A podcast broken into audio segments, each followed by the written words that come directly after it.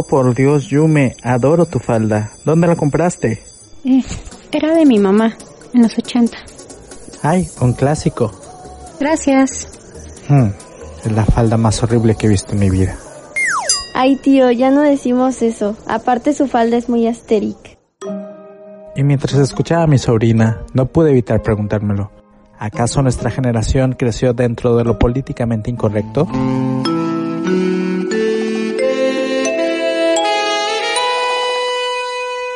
Con anteojos. Con las actuaciones de Aldo Skylover como Aldo y Yume Balo como Yume. Hola, muy buenos días, muy buenas tardes, muy buenas noches a todos, a todas, a todes. Yo soy Yume y esto es Con Anteojos. Del otro lado tenemos a... Hola, espero que estén muy bien todas, todos, todes. Eh, les estoy presumiendo, ah, les quiero presumir que hoy estoy grabando desde la cabina de Ibero TJ Radio. Este, así que espero que el audio sea un poco mejor que cuando grabamos, bueno, cuando yo grabo ahí en, mi casa, que a veces me alejo, etcétera. Pero acá estamos ya con un micrófono profesional, con un aislante de ruido. Y bueno, yo, porque pues eh, Yume está hasta, hasta muchos kilómetros de distancia allá en... ¿En dónde te encuentras hoy, Yume? Aquí en Puebla. Eh, así que si escuchan a la llorona de Puebla, no se preocupen, ya ven. En el De episodio repente. anterior por ahí la escuché un poquito, ¿eh? Sí, por ahí se escucha, por eso digo, si esta vez también se vuelve a escuchar a la llorona de Puebla, es por las fechas, ya ustedes ya saben. Sí, y por ahí está, eh, ¿cómo se llama tu, tu gato? Ah, están aquí los cuatro, Mowai, Cronopio y Freddy dando lata, que también les gusta salir en los programas. Sí, por ahí luego nos ambientan con sus maullidos. Bueno, pues ¿de qué vamos a hablar hoy, Yume? Pues vamos a seguir con esta parte eh, que empezamos en el programa pasado, ¿no? Que quedó como muy al aire sobre el racismo, porque creo que también complementa con lo que hablábamos de la aceptación, el amor propio y todas esas partes. Eh, este racismo o estos estereotipos más bien en, en los medios de comunicación, en películas, en series, eh, pues también han, han fomentado todo este conflicto que tenemos con nosotros mismos, ¿no? Que al final no solo es tu peso, sino es... luego llega un momento en que lo que representan es que todo tú está mal. Sí, y, y luego hay una línea muy delgada entre, entre identidad cultural y estereotipos, ¿no? Porque luego confunden esta identidad cultural con eh, el estereotipo. O no, no sé si lo estoy explicando bien, creo que no, porque ni yo me entiendo. no, pero me refiero a, a que a veces el estereotipo trata de, representar a alguien o una cultura, pero todo mal, ¿no? O sea, todo mal hecho, creyendo que, así deberían de ser eh, las personas de cierto lugar. Entonces creo que también por ahí podemos a- abordar, ¿no? La diferencia entre, entre eh, identificación cultural y estereotipo, ¿no? O sea, uno desde, desde el, el origen que tiene o, o, o quiénes somos, podemos identificar mucho qué nos define ser mexicanos y qué nos estereotipa, ¿no? Y, y en todas partes, ¿no? También por ahí hay, hay una discusión sobre la apropiación cultural que deja mucho al aire de qué es apropiación cultural y qué es apreciación cultural también, ¿no? Una diferencia entre apreciación y apropiación. Y también cómo van, que también esa parte de cómo también van creando estos sincretismos, ¿no? Y estas modificaciones o cambios que se van dando. Pero creo que es importante esto que mencionas, porque si, porque a partir de todas estas ideas que se marcan, es como se crea el imaginario colectivo, ¿no? Donde nos dicen que el mexicano es tal y tal, ¿no? Donde un extranjero cree que el mexicano eh, es ese que está con su sombrero, borracho y huevón. Sí, es que es justo, justo lo que parece extraño, ¿no? Que en esta época todavía haya gente que crea que este, que en México somos eh, como hace 100 años, ¿no? O sea, como, como que nuestra vestimenta incluso es como de hace 100 años. O como que, o como más bien como el racismo y las personas que tenían en ese momento el poder, digamos, eh, describieron o dijeron que teníamos que ser. Sí, es como si pensáramos que en Japón utilizan, eh, bueno, no sé, si no he ido a Japón, pero si tuviéramos este estereotipo de, de que eh, las personas andan todo el día en kimono y este, y caminando con chanclitas de madera y, y no sé, o disfrazadas de, una disfrazadas, no es un disfraz, caracterizadas de geishas, ¿no? Las mujeres. Entonces, a- así de ridículos son los estereotipos. No, o este imaginario colectivo que, por ejemplo, también está romantizando mucho al hombre coreano, porque todos nos enamoramos del hombre coreano de los doramas, ¿no? Pero en la realidad, Corea es uno de los países que tiene mucho más violencia de género. Sí. Pero bueno, vamos al corte y ya regresamos para empezar a- ahora sí con el tema. Con anteojos.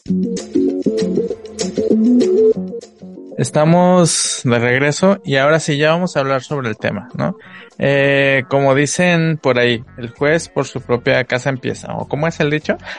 Entonces vamos a hablar sobre los estereotipos que se han generado en torno a nuestro país o a nuestra cultura, ¿no? Este, por ejemplo, ahorita, eh, justo hoy, hoy estamos grabando, yo sé que va a salir pues una semana después esto, pero hoy es 2 de, o dos semanas después, hoy es 2 de noviembre, ¿no? O sea, hoy es Día de Muertos. Y también, eh, ya habíamos hablado de la película de Coco, que hasta cierto punto ha, ha tenido una buena representación de este día, ¿no? Pero aún así, eh, siguen habiendo algunos estereotipos de, de, sobre nuestra cultura, ¿no? Este, eh, mexicana. Sobre todo, no sé, es que fíjate que esto va a ser muy interesante, Yume, porque Tijuana, Tijuana y Puebla son muy diferentes, ¿no? Incluso la gente de acá de Tijuana tenemos una idea muy diferente de lo que es el mexicano, ¿no? Y, y mucha gente que yo, yo crecí, en mi infancia la viví allá en Guerrero, entonces yo identifico lo que es ser un mexicano del centro y sur del país, pero mucha gente que, que vive aquí en Tijuana no, no, no tiene esa idea, ¿no? O sea, el señor de los bolillos pasando en las mañanas cantando, eh, bueno, con, eh, vendiendo bolillo con su canastita, o no sé, cosas que yo viví en mi infancia y que acá no se viven, ¿no? Y que no tienen esta, el camotero apenas, apenas, hasta hace algunos años, ah, yo he visto camoteros aquí en Tijuana, pero allá pues era algo de nuestra cultura. Pues que realmente eh, México, pues es enorme, ¿no? Pero sí se ve una gran diferencia entre lo que es norte, centro y sur. Y, y lamentablemente, eh, por ejemplo, esa parte de la gente del DF, que todos los demás somos los las provincias. Pues aquí en Tijuana todo lo que no es Baja California es el sur. Para aquí No todo es manches. el sur. Sinaloa para nosotros, o sea, sí queda al sur, pero si alguien viene de Sinaloa es que es del sur. Y cuando en teoría estaríamos hablando que el sur es por Mérida y todas esas zonas, ¿no? Sí. Y realmente todas las tradiciones pues van cambiando. O sea, yo acá en, en centro, o en Puebla más bien, Puebla DF, eh, en cuestión del Día de Muertos sí ves las ofrendas, pero a veces yo siento que a veces ya es más como una moda que una tradición. O sea, que un porqué real, ¿no? Apenas me está dando risa y no es no es no es por no hacer no o sea yo creo que está muy bien y es muy interesante que la gente extranjera eh, pues se interese y quiera aprender y quiera conocer un poco de las tradiciones o el por qué hacemos las cosas no pero lo que sí no me da muchísima risa es que apenas una chica, creo que es venezolana, no sé dónde es, eh, me estaba explicando la tradición de, del Día de Muertos y qué significaba poner una ofrenda, qué, ten- qué elementos tenía que llevar la ofrenda y qué significaba cada uno de los elementos de las ofrendas. Mm. Por ejemplo, ahí, ¿tú qué dirías? ¿Es Y se me hace apropiación raro cultural? porque su apropiación es ¿Es, Ujú. ¿Para ti eso sería apropiación cultural o apreciación cultural? Pues para mí eso es mala información. ¿Por qué? Voy a hablar como abogada del diablo. No, porque, bueno, hablándolo de que desde que pues yo soy patrimonista, o sea, mi especialidad es patrimonio cultural, entonces de alguna forma eh, esta parte del patrimonio cultural inmaterial, de cómo se forman las tradiciones y cómo se forma en el imaginario la identidad o la apreciación de ciertas cosas, eh, está muy arraigado con la tradición, con el ser, con el individuo, ¿no? Y con la región y con, y con tu historia y con tu familia, ¿no? Y, y en cuestión de lo que vienen siendo las ofrendas, sí, sí tiene ciertas características, pero es algo que está muy sincretizado y que está muy mezclado. O sea, el, y lo vas a ver, no toda la gente pone velas en sus ofrendas, no todo el mundo pone las mismas cosas, ni los mismos alimentos, ni las mismas circunstancias. Por ejemplo, no sé si ahí en el norte ponen papel picado. Sí. O los colores, o sea, o sal. Pues fíjate que, que acá, bueno, pausa. Eh, algo que ustedes no saben, no están ustedes para saberlo, pero yo sí para contarlo, es que Yume tiene una maestría, este, a ver, ¿en qué es, en qué es tu maestría, Yume? En Ciencias y Artes para el Diseño con especialidad en Patrimonio Cultural. Entonces ella sabe mucho sobre apropiación cultural y sobre el respetar las tradiciones, ¿no? Porque ella estuvo eh, trabajando su tesis en, en, en una región de Chiapas, ¿no? Este, con, con comunidades eh, indígenas eh, textileras, ¿no? Era, eh, o sea que ellas hacen por lado a mano, todo, todas estas piezas que después eh, se ven en, en los mercados de artesanías que luego ni son esas, ¿no? luego son como réplicas o copias que, que no son realmente las, las originales. Pero bueno, ya este, entonces era un poquito de contexto de, por qué, de cómo Yume nos va a ilustrar en esto de la apreciación cultural y la apropiación cultural. Pero eh, justo acá en Tijuana, creo que si no fuéramos mexicanos, si no estuviéramos dentro del territorio mexicano, el Día de Muertos sería una apropiación cultural realmente, ¿no? Porque es muy raro que, que aquí haya una tradición milenaria sobre el altar de muertos. Más bien, justo los altares que ponemos es para preservar la tradición y están basados en lo que leemos en, lo que debería llevar un altar de muertos, ¿no? Entonces tú vas a internet, buscas que debe llevar un, altar de muertos, lo, por ejemplo, luego acá es súper difícil conseguir un petate, ¿no? Y, el altar dice que debe haber un petate y acá en Tijuana ahí te la andas ingeniando para ver qué petate pones o cómo pones. A veces hasta, hasta ponemos alfombras o, o algo que simule un petate porque acá pues es muy difícil de, eh, conseguirlo, ¿no?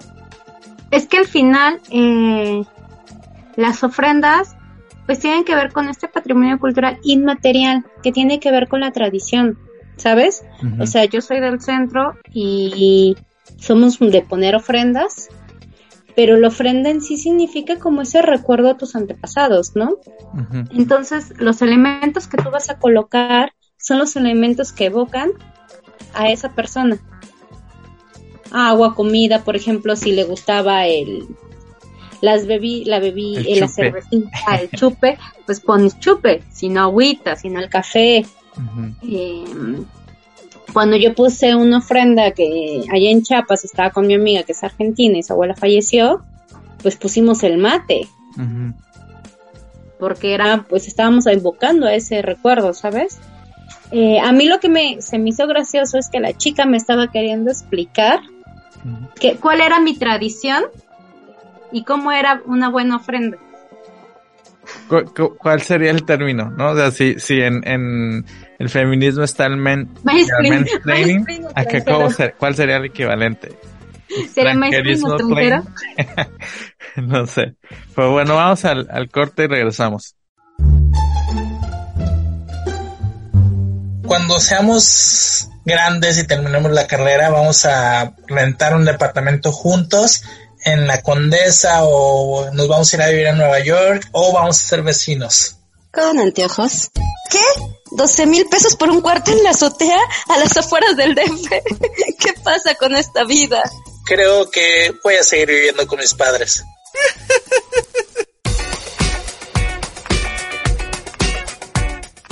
Pero sí, o sea, y muchas veces esto se, de, de esto vamos, ¿no? Porque esta parte de cómo nos explican el cómo somos o cómo son nuestras tradiciones, pues lo vemos con lo de Coco, ¿no? Decíamos. Pero también lo vemos en muchísimas otras películas donde cuál es el prototipo del latino o del mexicano, ¿no?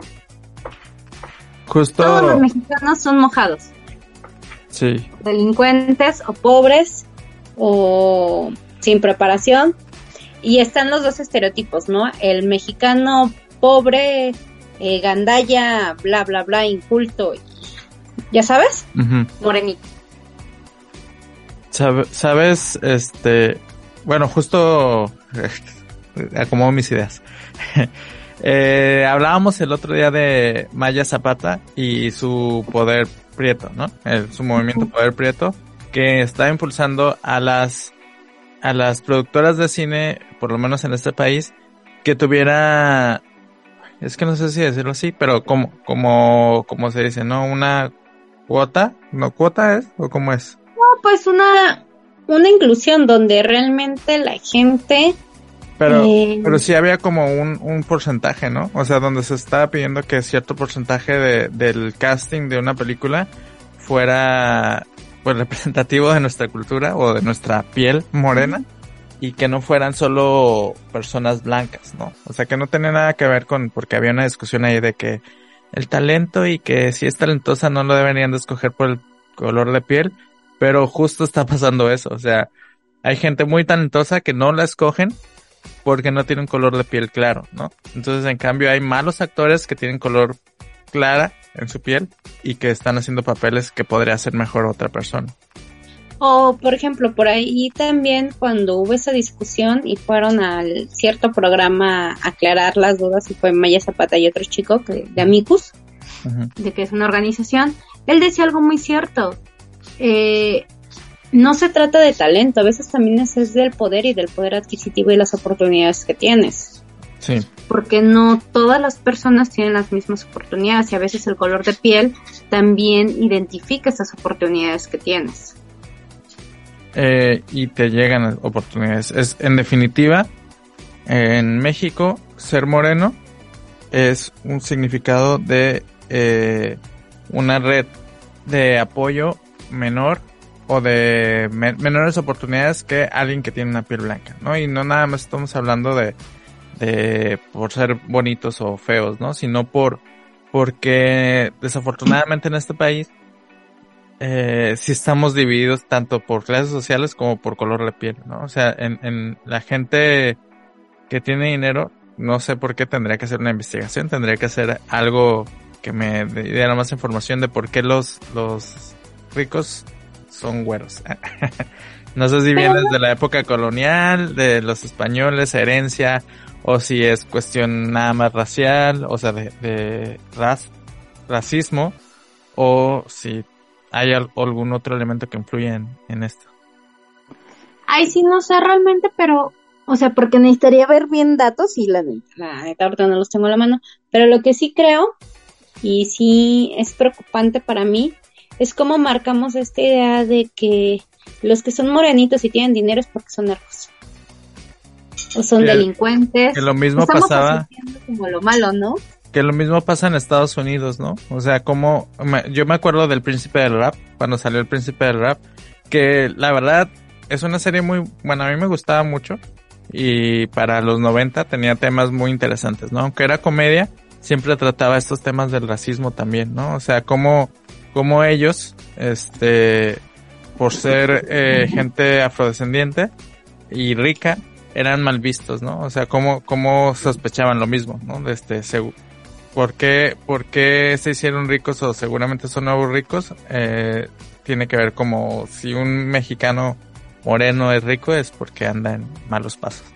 Pero bueno, ese, ese es otro tema. ¿Sabes en dónde, bueno, parte de lo que decía Maya es que cuando dan papeles a personas morenas y estas películas salían al extranjero, justamente estaban dando un estereotipo de lo que era el, el ser moreno, ¿no? O sea, que no significaba que no existiera ese, eh, esas personas que realizaron ese papel en la vida cotidiana, pero que solo no éramos no era lo único que hacíamos, no la gente morena, sino que, que solo era lo que se mostraba al extranjero. Y estaba pensando en la serie de Bones. ¿Sí viste Bones? ¿Esa serie?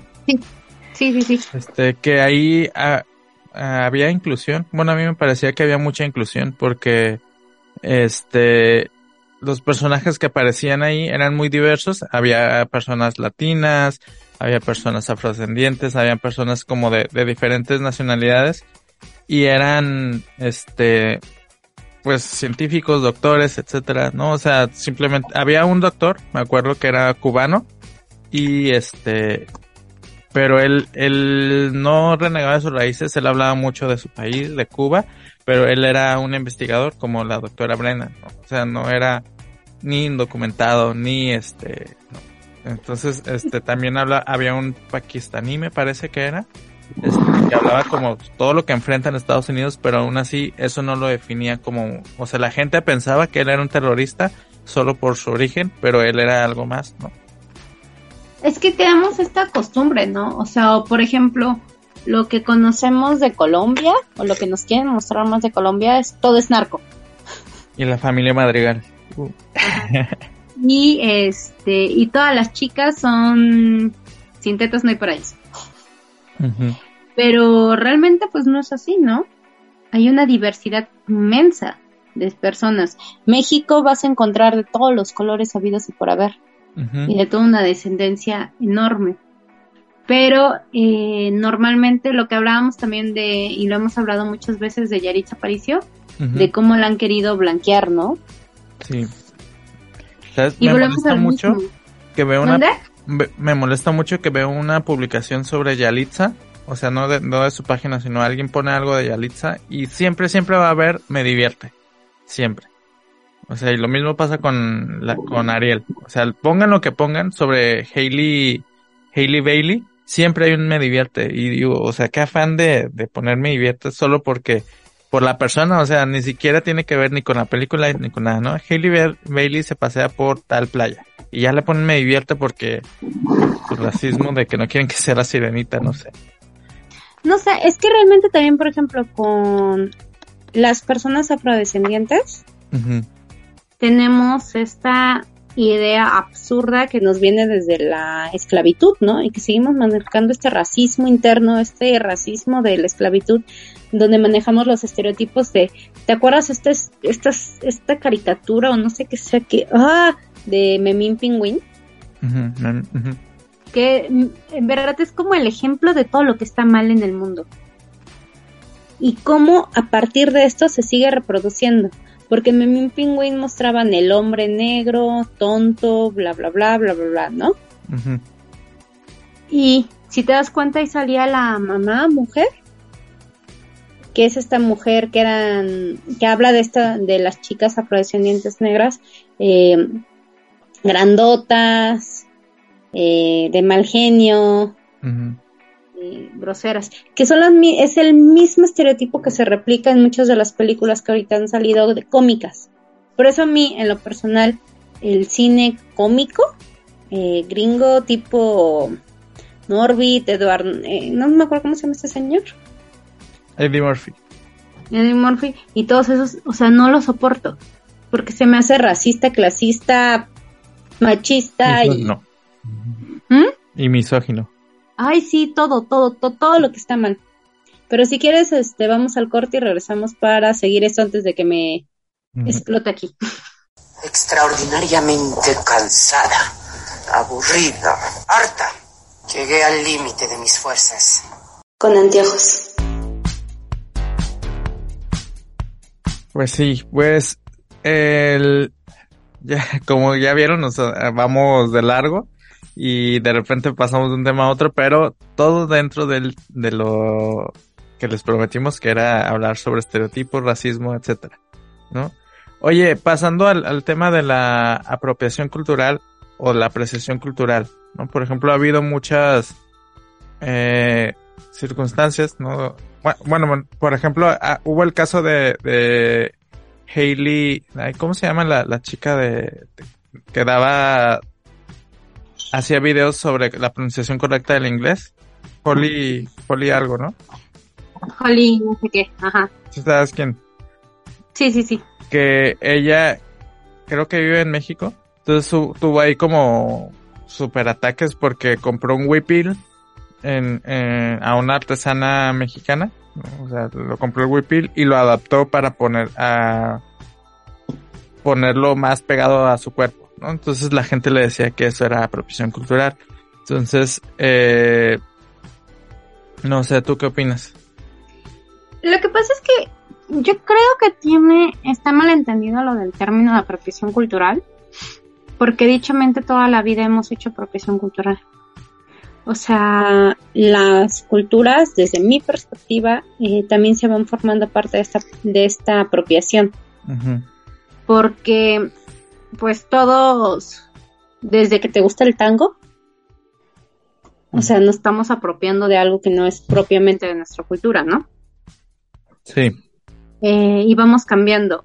A mí lo que me causa conflicto es esta parte de como de invisibilizar de dónde viene la raíz, de dónde vienen sus significados, banalizarlos, para convertirlo en artículos de moda, en artículos de... Ajá, pues eso de moda, ¿no?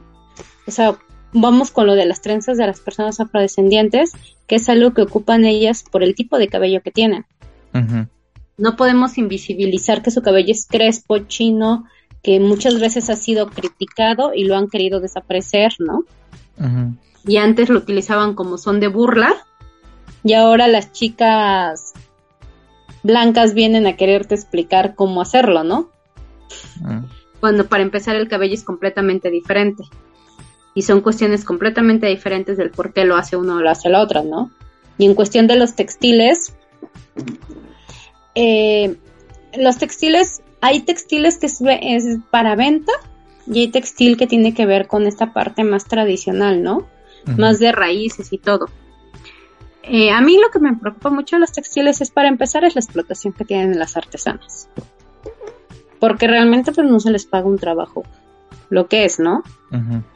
Y parte de esta cosa de invisibilizar y de desproteger a la tradición de dónde viene es que es quererlos hacer como artículos occidental, occidentales o más de venta, que son como esta moda de ropita pegada, escotes o así, cuando realmente la comunidad nunca van a ocupar eso. Entonces, por eso es como artículo de venta, ¿no? Porque está hecho especialmente para otro tipo de gente. Pero sí he visto, y eso se me hace súper grave, que agarren los textiles más tradicionales, por ejemplo, los que ocupan ellos para vestir a sus santos, o que tienen otras, otros significados dentro del- de la mujer que teje, y esos los quieras transformar, ¿no? Y sobre todo cuando hablamos de estas personas que se dicen promotores culturales o defensa del textil tradicional y sus, todo su rollo, pero al final agarran el, el textil que está hecho para que lo, util- lo porte un hombre dentro de la comunidad con un cargo, chalala, chalala, y te lo pones eh, para verte sexy con tus tacones y desde ahí ya estás pues rompiendo tú misma todo lo que se supone que se defiende, ¿no? Ok. Entonces creo que eso es como algo muy amplio porque va desde la identidad y otro otro contexto, Mm. pero en cuestión de apropiación y apreciación. Pues yo, sí, entonces mm, puedo con- sacar una conclusión de que la apropiación cultural tiene que ver un poquito con este, con el robo, ¿no? O sea, el robo o el plagio o el no La dar banal- crédito. ¿no? De, de lo que es hacerlo de manera irrespetuosa, tal vez sería, ¿no? O sea, Pues, porque Como más esta parte de la banalización y la invisibilización de del significado real de lo que hay detrás de eso, ¿no? De la identidad, de la identidad que que viene construida con esa cultura o con eso que tú te estás portando, ¿no? Ok, son como cosas que, que tienen más significativo, más significado, perdón, y que se banalizan, ¿no? Eso, eso sería como apropiación cultural. Sí, Por o sea- ejemplo, te decía yo acá en lo de el altar de muertos, o sea, hay, hay por ejemplo ahí entre la duda, ¿no? O sea, nosotros somos mexicanos en Tijuana y tal vez no se considere apropiación cultural, pero yo creo que es muy rara las personas que ponen un altar en su casa aquí en, en esta región para sus difuntos. Lo hacemos en las escuelas, ¿no? Lo hacemos en las escuelas y se los hacemos, a, a- luego me da un poco de risa, porque ahí se lo hacemos a, no sé, a la reina Isabel, ¿no? o sea, que, que no tiene nada de mexicana y que, que, pues no va, ¿no? No va como, como que no es coherente. Pero, este, hacemos altares, un curso de altares, etcétera. Pero no es como algo que signifique, tenga un significado real para muchos de nosotros acá en Ujú. sino más bien es conservar una tradición que, que viene de, de el centro y del sur del país, ¿no? Probablemente haya gente que viene del centro y sur del país que sí eh, año con año le ponen estas ofrendas a sus difuntos y se lo, se lo hacen con todo el cariño, ¿no? Y con todas sus, sus tradiciones. Pero luego hay este banalización de, de, como decías, de las trenzas, como moda, ¿no? En los 60, no sé, pues en los 60 a- había mucha moda de, de los apaches, ¿no? O sea, tocados de apache, etcétera. Y decía, y ahorita ya está súper mal visto porque es una apro- apro- apropiación cultural. Por ejemplo, yo vi, estoy cayendo en, ap- en apropiación cultural y es mi duda, pues, o sea, ¿es apropiación o no es apropiación? Por ejemplo, Tenoch Huerta sacó un tocado eh, azteca, ¿no? Eh, creo que era azteca, para ahora promover su personaje de- en Black Panther. Entonces se me hizo súper padre, me, me gustó mucho el tocado y dije, ay, quiero uno, porque me gustó, porque se me hace padre y porque también es como representa mis tradiciones, pero hasta cierto punto sería más una apropiación cultural, aunque yo sea mexicano, ¿no? Porque, porque lo estoy haciendo porque se ve padre y ni siquiera sé qué significa. Pues realmente, yo creo que ahí, más que nada, para empezar, yo creo que ya ni siquiera tiene esa parte de la tradición, ¿sabes? O sea, te dicen que es de tal o tal, Ujú, pero para empezar deberíamos de analizar de dónde lo sacó, quién es, porque de seguro es una adaptación de otras cosas, ¿no? Eh, de dónde proviene. Para mí lo que se me haría más relevante es el saber de dónde proviene. O sea, quién lo está haciendo, ujú, si se le está reconociendo la creación a esa persona. Eh, obviamente si no tiene un uso más ritual, digamos, más ceremonial, y cómo se está haciendo. En caso de los textiles, para mí esa es como la parte como primordial, ¿no? Porque luego, como lo que dicen, ah, la diseñadora, no sé qué, no voy a decir nombres aquí. si no nos cancelan, la diseñadora no sé qué o la diseñadora no sé cuándo, y así presumen y las tiendas y esto y el otro, y, y las ONGs y bla, bla, bla, las instituciones, y lo presumen, pero en verdad las que lo están haciendo son mujeres artesanas de una comunidad que muchas veces hasta viven en desplazamiento o situaciones de precariedad muy fuerte, ¿no? sí. Pero volvemos a lo mismo, ¿por qué no darle reconocimiento a ellas?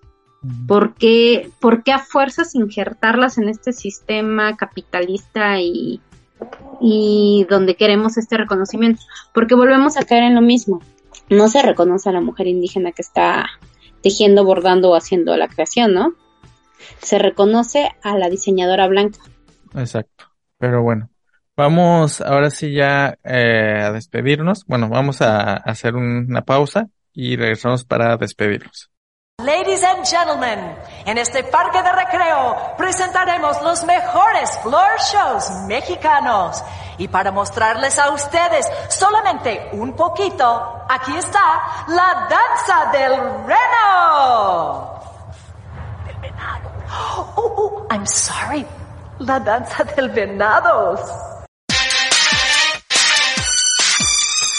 Cuando tengamos 30, vamos a viajar, ir a la playa en, en nuestro convertible, a vestirnos de trajes sastres, de ropa de diseñador, tacones todo increíble por las calles de Polanco. Con anteojos. Güey, ¿no viste mis tenis? Creo que se me hace tarde para trabajar y no encuentro monedas para el camión. ¿Me prestas?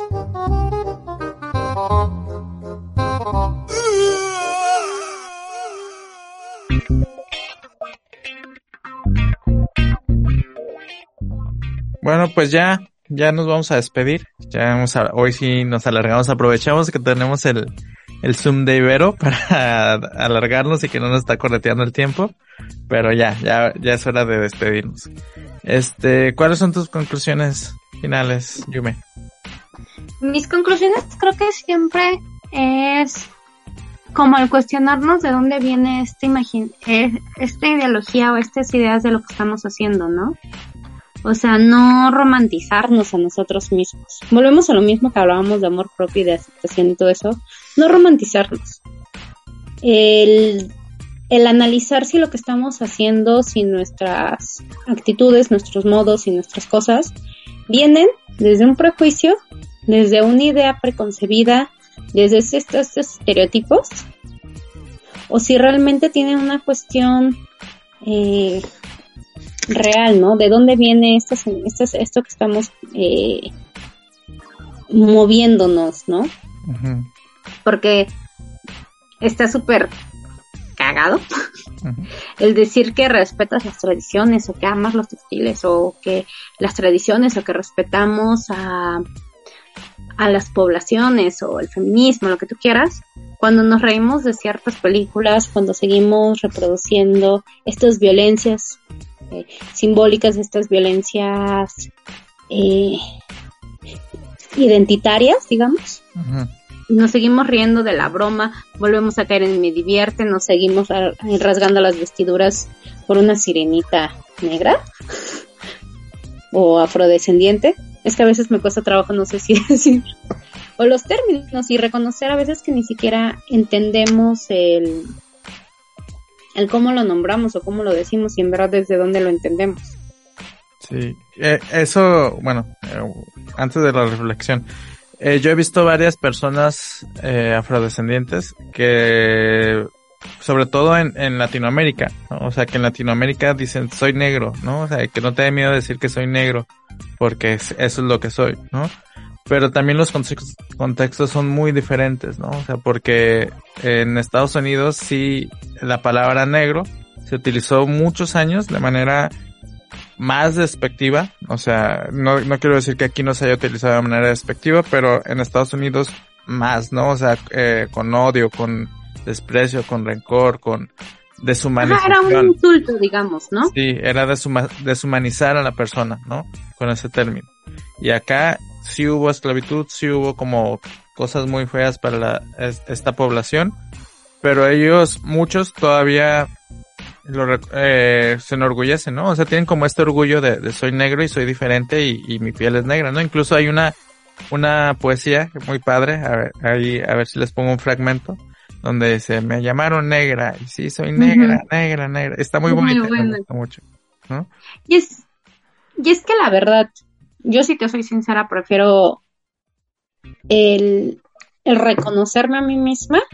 Yo creo que eso sería una buena reflexión para terminar con este bloque de podcast que hemos tenido en estos últimos tres sobre yo me reconozco, por ejemplo, hablar sobre cómo nos reconocemos. Yo me reconozco como una mujer cis, porque soy una mujer cis, eh, morena, pero me gusta más esta idea de reconocerme desde esta parte de afrodescendencia indígena, afrodescendencia mexicana, eh, negra, digamos, africana, sí, que el imaginarme un poco de blanquitud europea en mi ser.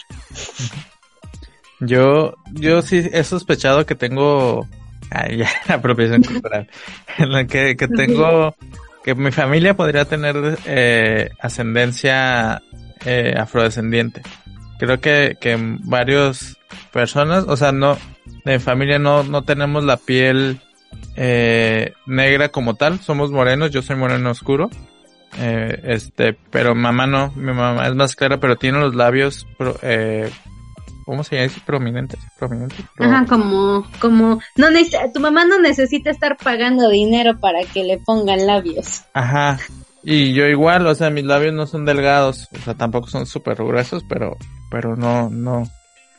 Cada vez encuentro menos rasgos blancos en, en mí y en mi ascendencia. Ay, que a mí, a mí la verdad prefiero eso. Digo, y a mí me gusta, y como todos, creo que yo he estado en esta lucha con, conmigo misma, ¿no? De identificarme quién soy. Y poco a poco voy descubriéndome o reconociéndome más, ¿no? Y haciendo más las cosas conmigo. Y también reconociendo mis contradicciones. Y lo que sí puedo decir yo es que la persona que era hace unos años ya no queda nada ahorita, ¿no? Sí, Porque también yo fui, yo fui racista, yo también fui machista, yo también fui muchas cosas de esas, ¿no? Sin darme cuenta. Lo que decíamos en el podcast pasado, ¿no? O sea, cómo evolucionamos. Y sí, definitivamente es algo que se me pasó a decir la semana pasada, que era eso, ¿no? O sea, el Aldo que conociste tú hace, si me conociste hace 10 años, olvídate, ¿no? No, ya no soy así, ¿no?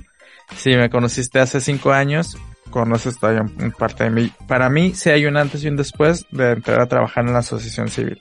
¿no? Me tiró un montón de prejuicios, un montón de ideologías y todavía sigo trabajando con ellas, ¿no? O sea, ahorita sigo repitiendo muchos patrones también eh, racistas, eh, patriarcales, homofóbicos, interiorizados, que pues poco a poco, ¿no? O sea, no quiere decir que ya esté construido, pero sí he mejorado.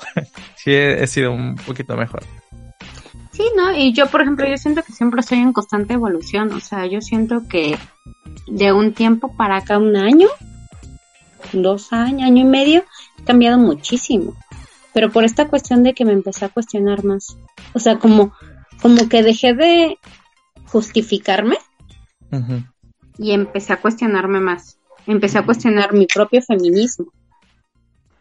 Mi feminismo, eh, a a, ser más congruente con la postura política que se supone que tengo.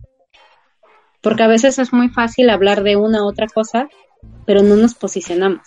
Y cuando no te posicionas, quieras o no estás del lado del opresor, porque al fin y al cabo estás permitiendo que pase lo que te molesta, ¿no? ¿Cómo puedes criticar algo si no te posicionas? Muy bien. Bueno, pues ya ahora sí ya nos vamos. Otra la despedida estuvo muy larga, como otro bloque, pero bueno, ya. Este, eh, recuerden que nos escuchan en Ibero TJ Radio los jueves a las 7 de la tarde, noche, en, en este, hora de Tijuana. Y que en Spotify nos pueden encontrar también ahí en la página de Ibero TJ, en, el, en el canal, o no sé cómo se dice, ya mi chavo está, no sé si es canal, si es, no sé, en estación. Bueno, ahí en, en Spotify le pueden poner, pueden poner Ibero TJ Radio y ahí están todos los podcasts de Con Anteojos y de los programas que tienen ahí, o irse directo a nuestro canal de Con Anteojos en Spotify, en iBox y en Apple Podcast. Sí, ya, ya con este chaverruques a veces ya no sabemos cómo se dicen algunas cosas. Es que es podcast o es episodio, ya no sé, capítulo de televisión. Pero sí, también acuérdense que nos pueden encontrar en Instagram, donde ponemos algunas cosas. y en TikTok prometemos que algún día seremos eh, chavorrucos un poco más entregados a esto de las redes sociales. Ya sé. Ay, bueno, a ver si para la otra hablamos sobre esto de las redes sociales y cómo nos están rebasando nosotros ya de viejitos. Ah, creo que ya hablamos de eso, sí. Hablamos del TikTok. Ya el alemán ya, ya ni me acuerdo de qué, está, de qué hemos hablado. Pero ahora sí, bueno, yo, yo soy Aldo. Yo soy Yume. Y esto fue con anteojos. Con anteojos. Chao, chao. Qué curada producciones presentó. ¿Sabes qué fue lo mejor del día de hoy? Que pude volver a enamorarme de ti una vez más. Not today, Satan. Not today. Con anteojos. Party. Un nuevo episodio cada semana con Jume Valo y Aldo Skylover. Hasta la próxima.